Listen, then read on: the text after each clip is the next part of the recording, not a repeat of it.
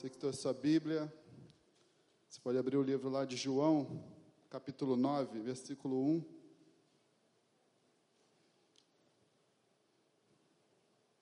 João 9, 1. Nós vamos falar sobre a cura de um cego de nascença. Ao passar, Jesus viu um cego de nascença. Seus discípulos lhe perguntaram: Mestre, quem pecou? Este homem ou os seus pais para que ele nascesse cego? Disse Jesus: Nem ele nem seus pais pecaram, mas isto aconteceu para que a obra de Deus se manifestasse na vida dele. Enquanto é dia, precisamos realizar a obra daquele que me enviou. A noite se aproxima quando ninguém pode trabalhar. Enquanto estou no mundo, sou a luz do mundo. Tendo dito isto, cuspiu no chão, misturou terra com saliva e aplicou-a aos olhos do homem. Então disse-lhe: Vá, larva-se no tanque de Siloé, que significa enviado. O homem foi, lavou-se e voltou vendo. Essa é a palavra que, que Deus colocou no, no meu coração. Os olhos de Deus são infalíveis. Normalmente, irmãos, quando Jesus estava passando em qualquer lugar, sempre estava cercado por uma multidão. Sempre. A Roberta falou aqui que os dependentes químicos normalmente são excluídos, né, são, são afastados, ninguém mais os percebe. Mas a Bíblia, ela sempre fala que aonde Jesus estava, sempre tinha uma multidão que o seguia. Mas mesmo Jesus estando no meio de uma multidão, junto com seus discípulos, a Bíblia fala que ele viu um homem cego. É interessante porque a gente percebe que Deus vê tudo. Mesmo no meio de uma multidão, mesmo na, no meio de uma confusão, andando na rua, cheio de gente, ele passando, ele viu aquele homem cego. E os seus discípulos, quando perceberam que Jesus tinha visto aquele homem e que aquele homem era cego, automaticamente perguntaram para ele: Senhor, quem pecou? Ele ou seus pais, para que ele seja cego? Isso é uma questão cultural. Antigamente tinha uma crença que todo deficiente era isso era fruto de um pecado, consequência de algum erro, uma, um castigo, uma justiça divina. Mas Jesus falou: não, ninguém pecou. Ele não pecou, seus pais não pecaram. Mas isso é para a glória de Deus. É interessante, irmãos, que até hoje isso acontece muito. A gente está enfrentando uma luta é, e, a, e, a, pessoa fala assim: ah, mas está passando por isso porque está em pecado.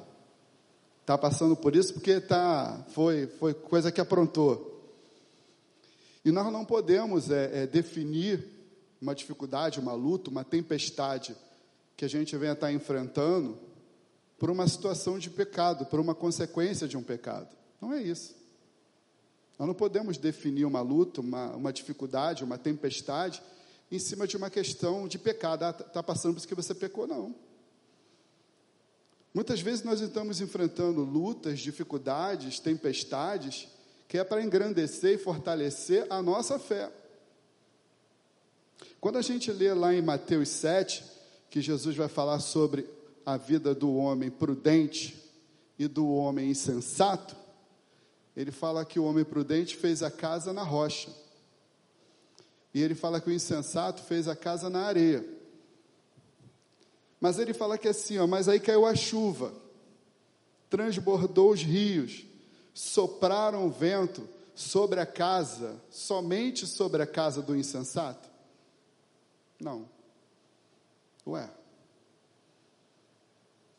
A tempestade, a chuva, o rio, o vento alcançou tanto a casa do prudente quanto a casa do insensato. Porque, irmãos, o fato de sermos do Senhor, o fato de o confessarmos como nosso Salvador, não vai nos isentar das dificuldades, das lutas que a vida vai nos impor, porque nós somos humanos. Então você percebe que tanto o insensato quanto o prudente enfrentaram a mesma luta, a mesma dificuldade, o mesmo vento, a mesma chuva. A diferença é que um estava pautado na rocha, o outro não. Mas a luta. Então Jesus, quando passou, ele viu aquele céu. E o interessante nessa passagem é que, diferente de, do cego do Bartimeu, que ele gritava, que ele começou a gritar quando Jesus, começou, quando Jesus passou pela cidade: Jesus, filho de Davi, tenha misericórdia de mim. Esse cego não. Esse cego não gritou. Esse cego não clamou. Esse cego não pediu. Ele estava no canto dele, rejeitado, mendigando, triste, abandonado. Mas Jesus, quando passou, viu o cego.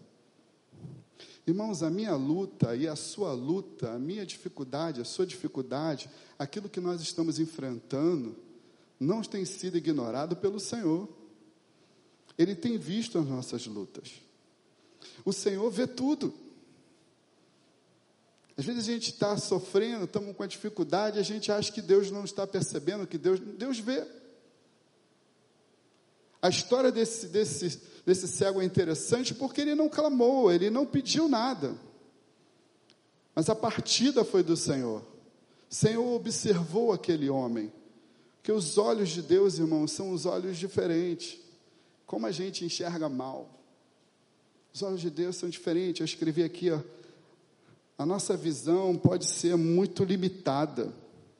Existem algumas coisas que podem tirar o nosso foco e nos impedir de ver com clareza. Mas os olhos de Deus não falham, conseguem ver além do que somos capazes de imaginar. O Senhor é capaz de ver os nossos corações, Ele vê muito além da nossa aparência física, Ele vê os nossos desejos, nossas intenções, as nossas frustrações, os sentimentos mais internos. Ele consegue ver o que ninguém é capaz de ver nas nossas vidas. O Senhor ele consegue ver a minha vida e Ele está vendo a sua vida. O Senhor tem assistido às nossas lutas, às nossas dificuldades. Mas eu sempre falo, irmãos, que as dificuldades que a gente passa na vida, as lutas, são exercícios de fortalecimento da nossa fé. As dificuldades que a gente enfrenta são exercícios para fortalecer a minha e a sua fé, porque é de fé em fé. E Jesus viu aquele homem. E ele parou. E ele passa a ter um, uma, um, um contato com aquele céu extremamente interessante. Porque ele fala assim: Olha, você, enquanto eu estou aqui, eu tenho que fazer a obra daquele que me enviou. Irmãos, hoje, quem é a luz do mundo é a igreja. Nós somos a luz do mundo. O Senhor falou isso. O Senhor falou assim: Vós sois a luz do mundo, está lá em Mateus 5,14. Hoje nós somos os braços, hoje nós somos os olhos, nós somos hoje as mãos que abençoam, que Deus envia. Quando a gente assiste esses testemunhos aqui do CCH, são feitos pelos servos, mas Deus usa essas pessoas como agentes de milagre. E quantas pessoas o Senhor tem nos colocado na nossa vida, no nosso dia a dia, e que a gente possa ter, irmãos, a sensibilidade, porque o Senhor nos deu autoridade. Que a gente tenha a sensibilidade de, não passar direto pelaquele que está sofrendo. Porque, irmãos, Deus nos deu autoridade de você impor as mãos sobre o doente ele ficar curado. E que a gente possa ter acessibilidade, irmãos, de andar, de ouvir, de perceber como ele andava, como ele via, como ele escutava. Porque hoje a luz do mundo é a igreja, somos nós. Eu atendi esses dias no, no gabinete aqui da igreja um, um rapaz, ele veio falar comigo no domingo, e a situação dele era uma situação difícil demais, muito difícil. Era uma situação que tinha que envolver advogado, mas mesmo advogado não ia conseguir resolver de uma forma imediata. Ele falou assim, pastor, o que, que, eu, que, que a gente faz? o que, que eu faço? Eu falei assim, eu só sei uma coisa, vamos orar. Vamos orar para que o poder de Deus se manifeste. E eu sei que quando a gente fala vamos orar, quando a pessoa está vivendo um momento de crise, num momento de emergência ou de urgência, parece que fica vago, pequeno, não vai resolver. Mas olha, resolve. E nós oramos, pedindo, Senhor, que o Senhor possa entrar com a sua mão, que o Senhor possa intervir nessa questão. Nós oramos ali. E ele veio conversar aqui comigo no domingo. Ele falou, pastor, eu não sei explicar, mas Deus levantou uma pessoa e aquele problema foi resolvido. Aí ele falou assim: Mas eu vou confessar uma coisa com o senhor. Quando o senhor falou que é para orar, e eu não acreditei muito. Não acreditei, pastor, pastor, tudo quer orar. Ele falou: Mas hoje eu posso testemunhar que a oração que nós fizemos aquele dia, o Senhor ouviu e resolveu aquela questão. Porque só Deus, não foi advogado que conseguiu resolver, não foi o meu dinheiro que conseguiu resolver, mas foi uma intervenção divina. Então, irmãos, quando Jesus passava, Jesus estava sempre atento no que estava acontecendo. Nós não podemos passar direto. Quando o Senhor nos chamou para que a gente possa viver o Evangelho. O Evangelho, irmãos, é dar, o Evangelho é compartilhar. Ele nos chamou, irmão, para que a gente venha a ser agente de mudanças, para que você venha a ser um agente do milagre. Mas, pastor, eu estou sofrendo. Eu sei, mas continua abençoando, porque a sua vida quem cuida é dele, é ele que cuida de você. Continua fazendo que a gente possa ter esse olhar de Jesus e não o olhar dos discípulos de julgamento, de preconceito. Jesus nunca teve esse olhar de preconceito. Lembra quando ele encontrou com Pedro na praia, depois de Pedro ter traído três vezes? Ele não tocou no assunto. Ele perguntou: Pedro, tu me amas? É daqui para frente. É daqui para frente. Que a gente venha ter um olhar de Cristo, ter a sensibilidade a percepção. Eu trabalhava numa empresa que, que a frase era muito bacana, ela falava assim, ó, não basta só olhar para frente. Nós temos que saber olhar para frente e olhar para os lados e para trás. Que a gente possa ter a sensibilidade de olhar para o próximo. Porque esse é o meu e o seu chamado. Mas tem um detalhe interessante. Isso aqui foi um caso único, irmãos. Jesus curou outros cegos de forma muito parecida, mas esse foi assim bem específico, muito singular. Primeiro, porque ele não pediu nada. Segundo, que ele não clamou. Mas Jesus o chamou. Jesus fez, algo muito muito único, muito singular, muito específico. A Bíblia fala que Jesus cuspiu no chão. Jesus fez um lodo e colocou no olho dele. E colocou no olho dele. Já caiu um cisco nos seus olhos? Um ciscozinho? Já viu o terror que é? Se você já teve conjuntivite aí, quando cai um ciscozinho no seu olho, desespero. Olha que situação. Ele era cego. Depois que ele teve o um encontro com Jesus, ele continua cego e agora com areia no olho. A situação dele só piorou.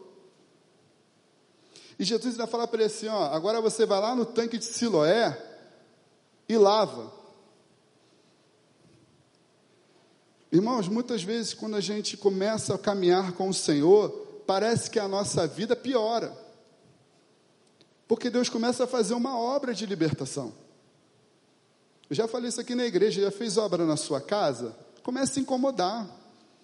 Quando você aceita o Senhor, quando você é liberto, Deus começa a fazer uma obra na sua vida. Deus começa a tirar coisas de você, comportamentos, e isso dói. Isso gera incômodo. Jesus chama aquele cego, cospe no chão, coloca, faz um lodo e coloca terra no olho do cego a situação dele piorou. A situação dele não melhorou, piorou.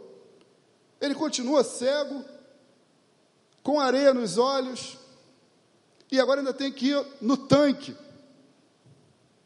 Imagina você agora procurar o tanque com areia no olho te incomodando, sem enxergar. Mas eu gosto dele, porque ele poderia não ter ido. Ele poderia ter pensado assim: se ele realmente tivesse poder para me curar, ele tinha feito como fez com os outros. Dava uma palavra e pronto. Por que, que tem que, na minha vez, tem que botar areia no meu olho e mandar eu lavar lá no tanque? Eu não vou. Quantas vezes, irmãos, o Senhor nos dá um caminho, mas a gente desiste porque a gente acha que a cura, que a gente acha que o Senhor tem que resolver o problema da nossa maneira. É da minha maneira e não é da sua maneira. Quantas vezes Deus vai operar algo na sua vida, Deus vai usar pessoas para resolver algo para você que você nem imaginava. Portas que o Senhor vai abrir, que simplesmente você não, não poderia nunca imaginar, porque Deus faz, irmão, da forma como Ele quer. O que nós temos que fazer é obedecer. E quantas vezes Deus nos direciona para fazer algo e a gente simplesmente para, porque a gente olha, não, não, é, não pode ser assim. Para para pensar. Jesus precisava cuspir no chão, fazer um lodo e colocar no olho dele e mandar ele ir? Por que, que no Bartimeu falou que assim, o que você quer que eu te faça? Eu quero ver. Então pode, pode ver. Por que, que ele não fez, igual ele fez com aquele paralítico de Cafarnaum, levanta e anda? Por que, que ele não fez igual aquele homem que estava lá no tanque de Bedestre? Levanta e anda, pega sua maca e vai para casa. É interessante porque Jesus gostava de mandar todo aquele que ele curava, que era um paralítico, pegar a maca e levar para casa. No tanque de Bedestre ele falou assim: ó, levanta, pega essa maca e vai para casa. Os paralíticos de Cafarnaum, ele falou assim: ó, levanta, anda, pega a maca e leva para casa. Outro dia eu fiquei pensando, por que, que Jesus mandava levar a maca? A última coisa que aquele cara queria era a maca. Ele ficou 38 anos ali. É porque a gente não pode esquecer, irmãos, da onde que Deus nos tirou. A gente não pode esquecer aquilo que Deus fez na nossa vida. Às vezes tem problema que está nos parando, porque a gente esquece de onde que Deus nos tirou. Olha quanta coisa o Senhor nos fez para que a gente fique parado por aquilo que a gente está enfrentando hoje. É por isso que o Senhor mandava levar a maca, leva a maca. Para que quando você estiver enfrentando outra, outra tempestade, você vai olhar para a maca, você vai saber que aquele que tirou da maca é poderoso para vencer aquilo que você está enfrentando hoje. A gente joga a maca fora. Jesus nunca mandou jogar a maca fora, sempre mandou levar para casa. Mas aquele cego poderia ter desistido, eu vou desistir. Não vou entrar nessa, não. Mas ele não desistiu. Ele foi até o tanque de Siloé, sentindo dor, agora sentindo incômodo nas vistas, com dificuldade de encontrar, porque devia estar arranhando as suas vistas. Imagina, terra nos olhos. Ele poderia ter parado, não, não vou. Se esse cara tivesse realmente, ele não sabia nem quem era. Lá na frente pergunta: quem foi que te curou? Ele falou assim: eu não sei. Eu não sei quem me curou. Não, mas deve ter sido um pecador. Eu não sei nem se ele é pecador. Só sei que eu, que eu era cego, agora eu vejo. Ele fala isso mais lá na frente. Ele poderia ter falado: Não, eu não vou. Porque se realmente ele tivesse poder, ele tinha me curado na hora. Irmãos, Deus vai fazer na minha vida, na sua vida, da forma como Ele quer. O que nós temos que fazer, a nossa parte, é crer e obedecer. Não é da minha e não é da sua forma, é da forma dele, quando ele quer, da maneira que ele quer. O que nós temos que fazer é não desistir da promessa. O que nós temos que fazer é não abrir mão daquilo que ele nos prometeu, independentemente da forma como vai ser. Se vai ser com lodo, se não vai ser com lodo, se vai ser uma palavra, não importa. O que eu não posso deixar e o que você não pode deixar é de crer. E ele foi. Ele obedeceu. Ele foi se lavar no tanque de Siloé. E nós lemos aqui. Está lá no último versículozinho que a gente leu no 7. Tendo dito isto, cuspiu no chão, misturou terra com saliva, aplicou nos olhos do homem e disse: Disse-lhe: Vá, lava-se no tanque de Siloé. O homem foi, lavou-se e voltou vendo. Irmãos, nós temos que confiar até o fim. Até o fim. Nós estamos hoje no, no último encontro do ano, última quinta-feira do ano. Nós temos que fazer algumas avaliações. Nós não podemos entrar em 2022 com, as mesmas, com a mesma cabeça, com as mesmas convicções. Nós temos que fazer uma, uma reavaliação daquilo que nós, nós estamos fazendo, de como nós estamos tocando a nossa vida, principalmente a nossa vida com Deus.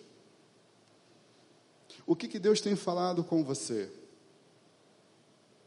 Como é que Deus tem te orientado? Como é que Deus tem te direcionado? O que, que você tem feito com aquela palavra que Deus te deu? Com aquele caminho que Ele te entregou? Porque nós precisamos até o fim, irmãos. Se esse cego tivesse parado no meio do caminho, ele não teria sido curado. Mesmo que a ordem, aparentemente, humanamente falando, fosse algo totalmente absurdo. Mas o meu papel e o seu papel não é questionar a forma como Deus vai fazer na minha e na sua vida. O meu papel e o seu papel, irmãos, é obedecer até o fim. Até o fim. E é incrível porque se a gente ler um pouquinho mais, e é isso que Deus faz com a gente. Olha o que Deus faz, está lá em, no 8. Seus vizinhos, que o anteriormente o tinha visto mendigando, perguntaram: Não é este o mesmo homem que costumava ficar sentado mendigando? Alguns afir afirmavam que era ele, outros diziam: Não, não, não é, apenas se parece com ele. Irmãos, quem está aqui questionando se era ele ou não, eram os vizinhos. É aqueles que eram, moravam do lado dele. Sabe o que é isso aqui, irmãos? Quando o Senhor entra na nossa vida, quando o Senhor nos transforma, até a nossa aparência muda. Às vezes a gente fica gastando um dinheiro aí, né? Um produto de beleza, para ficar bonito com maquiagem. Provérbios 15, 13 fala que o coração alegre, o, o rosto fica mais bonito. A irmã está rindo aqui. Está gastando dinheiro, tanto dinheiro com maquiagem, e a Bíblia fala que um coração alegre, o coração fica mais, o rosto fica mais bonito. Você quer ficar mais bonito, irmãos? O seu coração tem que estar alegre. Quem fala é a palavra. A transformação desse cego foi tão grande que nem os seus vizinhos o reconheciam mais. Você já viu isso? Às vezes você vê uma pessoa que ela não tem Jesus. Quando ela aceita Jesus, quando ela é transformada, até a fisionomia dela é outra. Ela é mais feliz.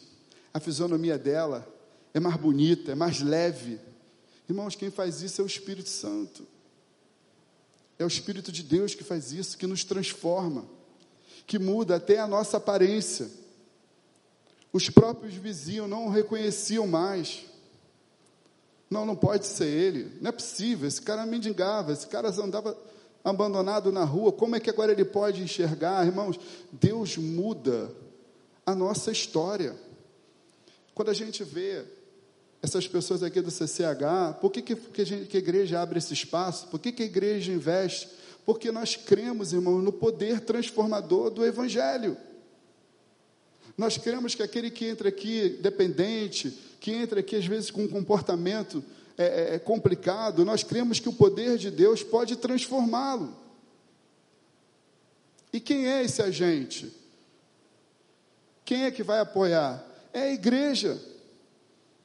É a igreja que é os braços do Senhor com o poder dele. Mas ele faz, ele opera da forma como ele quer. Como é que Deus tem tratado você? Como é que Deus tem feito com você? Como é que Deus tem te como é que Deus tem, tem, tem feito com a sua vida? Você parou? Você parou algum tratamento com Deus porque achou que, que o caminho que estava andando não era o caminho que você achava que tinha que andar? Irmãos, o meu papel e o seu papel nessa noite é confiar no Senhor. Senhor, se é com lodo, se é sem lodo, se é no tanque, se é sem tanque, o Senhor mandou eu vou obedecer até o fim, porque eu quero enxergar a minha vitória. Qual cegueira, irmão, você você tem alimentado na sua vida? Qual cegueira está no seu coração? Qual é a escuridão que você tem enfrentado na sua vida? Essa noite, Jesus está passando aqui e está te enxergando. Abra seu coração, deixa Ele operar, deixa Ele fazer da forma como Ele quiser. Apenas obedeça e cumpra até o fim. Que o Senhor nos abençoe, irmão. Vamos ficar de pé? Eu quero. Eu quero orar por você. Você, você pode ficar no seu lugar. Você que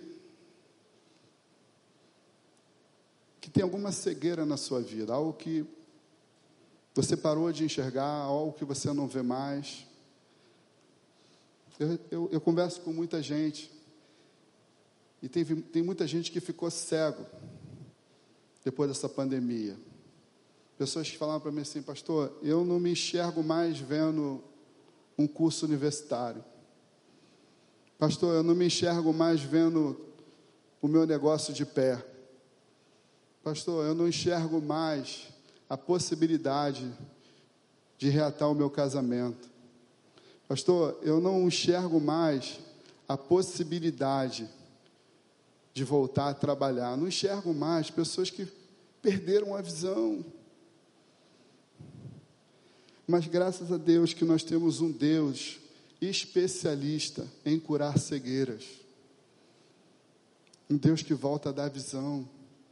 Um Deus que faz você voltar a enxergar. Qual é o meu, o seu papel? Crer no sobrenatural. Não fique preso na forma como você acha que tem que ser. Ah, eu só vou conseguir emprego se eu tiver um peixe. Olha só, o seu peixe é o Senhor. Ah, eu só vou conseguir ter um negócio se. Não, não, olha só. Quem vai fazer, quem faz, quem opera na minha, na sua vida é o Senhor. Confia nele de todo o teu coração. Senhor, faz aquilo que o Senhor quiser, da forma que o Senhor quiser. Eu vou obedecer até o fim. Porque eu sei que o Senhor é poderoso. Se o Senhor quiser colocar areia nos meus olhos, Senhor, eu vou obedecer, eu vou caminhar com a areia, mas eu vou seguir até o fim. Não desista, não abra mão. Nós estamos na última semana do ano. Não entre o ano que vem com cegueira na sua vida.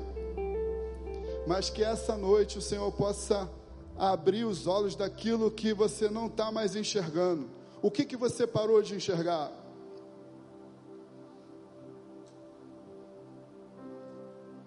Senhor, essa é a noite, ó Pai. Eu tenho certeza que essa noite é a noite da visão. Senhor, pessoas aqui hoje vão voltar a enxergar, porque o Senhor é fiel. Pai, pessoas nessa noite, ó Pai, vão voltar a enxergar a possibilidade, ó Pai, daquela aliança quebrada. Pessoas aqui, ó Pai, vão voltar, ó Pai, a ver aquela oportunidade de engravidar, Senhor. Ó Pai, pessoas nessa noite vão voltar a enxergar a possibilidade daquele emprego, daquele processo, que já nem acredita mais. Senhor, dá visão, que nessa noite, ó Pai, essa igreja venha ser o tanque de Siloé. Ó Pai, que essa igreja hoje, ó Pai, venha ser, ó Pai, o tanque do enviado. Senhor, vai tocando, ó Pai, nos olhos de cada um, ó Pai. Vai tocando, ó Pai, na vida de cada um. Ó Pai, que o Senhor venha curar a cegueira, a cegueira espiritual, Senhor. Ó Pai, que o Senhor venha dar a visão. Ó Deus, queremos enxergar com os seus olhos, Senhor. Enquanto os discípulos, ó Pai, enxergava, ó Pai, um homem pecador, o Senhor enxergava uma oportunidade de cura o Senhor enxergava a manifestação do teu poder. Deus, que cada um aqui, ó Pai, seja uma oportunidade da manifestação do teu poder nessa noite, porque nós cremos no Deus da cura, nós cremos no Deus que restaura a visão. Deus, essa noite é a noite de restauração de visão. Pai, que possamos sair daqui enxergando, crendo que o Senhor tem poder para fazer o sobrenatural na minha e na vida dos meus irmãos. Ó oh, Deus, muito obrigado, Senhor, porque o Senhor dá visão. Obrigado, Pai, porque o Senhor não passa por despercebido. Obrigado, Pai, porque o Senhor tem visto a aflição da minha irmã. O Senhor tem visto as lágrimas. O Senhor tem visto a dor. Ó oh, Pai, que essa noite o Senhor venha trazer o seu bálsamo. Ó oh, Pai, o bálsamo da cura. Ó oh, Pai, que essa noite venha ser a noite da restauração. Porque sabemos, ó Deus, que a que a noite, ó Pai, que a luta, que o choro pode durar uma noite, a tristeza pode durar uma noite, a angústia pode durar uma noite, ah, mas a alegria, a vitória, o gozo vem pela manhã, ó Pai, que essa noite, ó Pai, venha ser a noite da alegria, a noite da cura, a noite da restauração. Pai, nos consagramos, consagramos o teu povo, consagramos a tua igreja, em nome de Jesus. Aleluia.